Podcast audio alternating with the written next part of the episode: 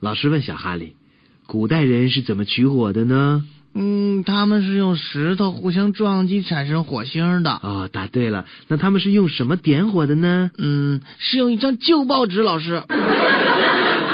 一天，小明的妈妈带小明去看芭蕾舞表演。第一次来看的小明见到芭蕾舞演员都踮着脚跳舞，好奇的问妈妈：“妈妈，他们为什么不找一个高一点的演员嘞？”从前有一个调皮的孩子，他的名字叫鲁波。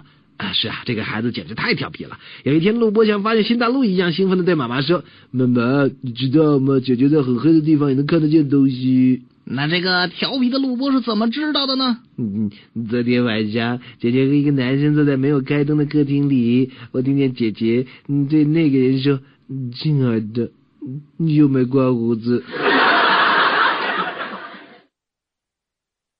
有一天，陆林涛拿着一只正在蠕动的毛毛虫给他的妈妈看。嗯，陆林涛的妈妈肯定不喜欢这东西。岂止是不喜欢，他妈妈一看见毛毛虫就浑身的一颤。